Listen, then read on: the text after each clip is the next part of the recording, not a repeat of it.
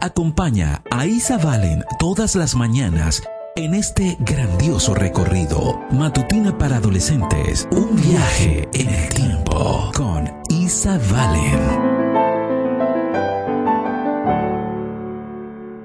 Buenos días.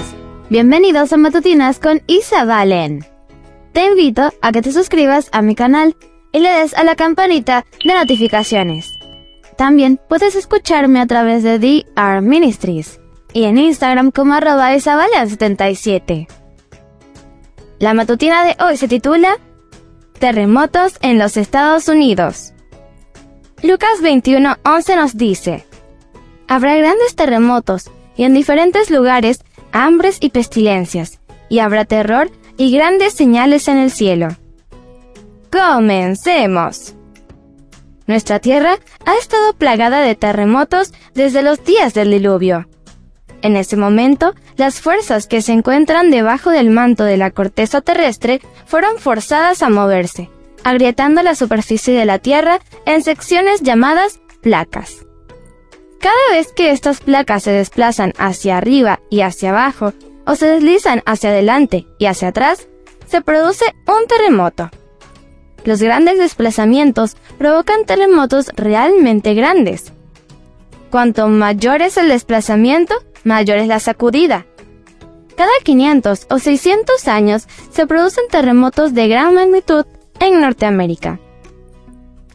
El 16 de diciembre de 1811, comenzó una serie de terremotos que resultarían ser los peores de la historia de los Estados Unidos, centrados en el estado de Missouri en New Madrid, Missouri, un terremoto de 8,6 grados en la escala de Richter azotó el valle del río Mississippi, dando inicio a toda una serie de terremotos que alteraron el paisaje de toda la región. Afortunadamente, pocas personas vivían en la zona en ese momento, por lo que no se sabe que haya muerto nadie.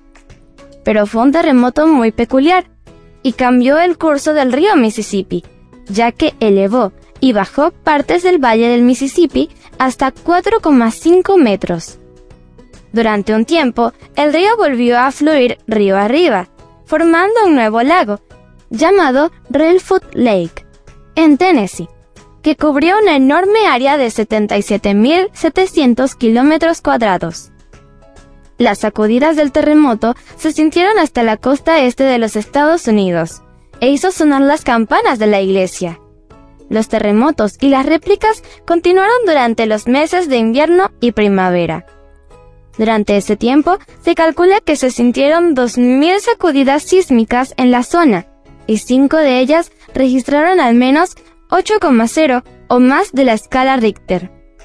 La falla sísmica pasa por New Madrid y se extiende 200 kilómetros hacia el sur a través de cinco estados, Missouri, Illinois, Kentucky, Tennessee y Arkansas. Terremotos más pequeños golpean cada 80 años más o menos. Pero afortunadamente las catástrofes de 1811 y 1812 solo se, solo se producen cada pocos siglos. Algún día la Tierra sufrirá el mayor terremoto de todos los tiempos, probablemente tan grande como los experimentados en la época del diluvio de Noé. Jesús trataba de advertirnos de estas catástrofes venideras y de lo duro que sería tener que pasar por ese momento. Pero también quería recordarnos que son señales de su pronta venida. ¿No te alegras? Leamos una vez más el versículo.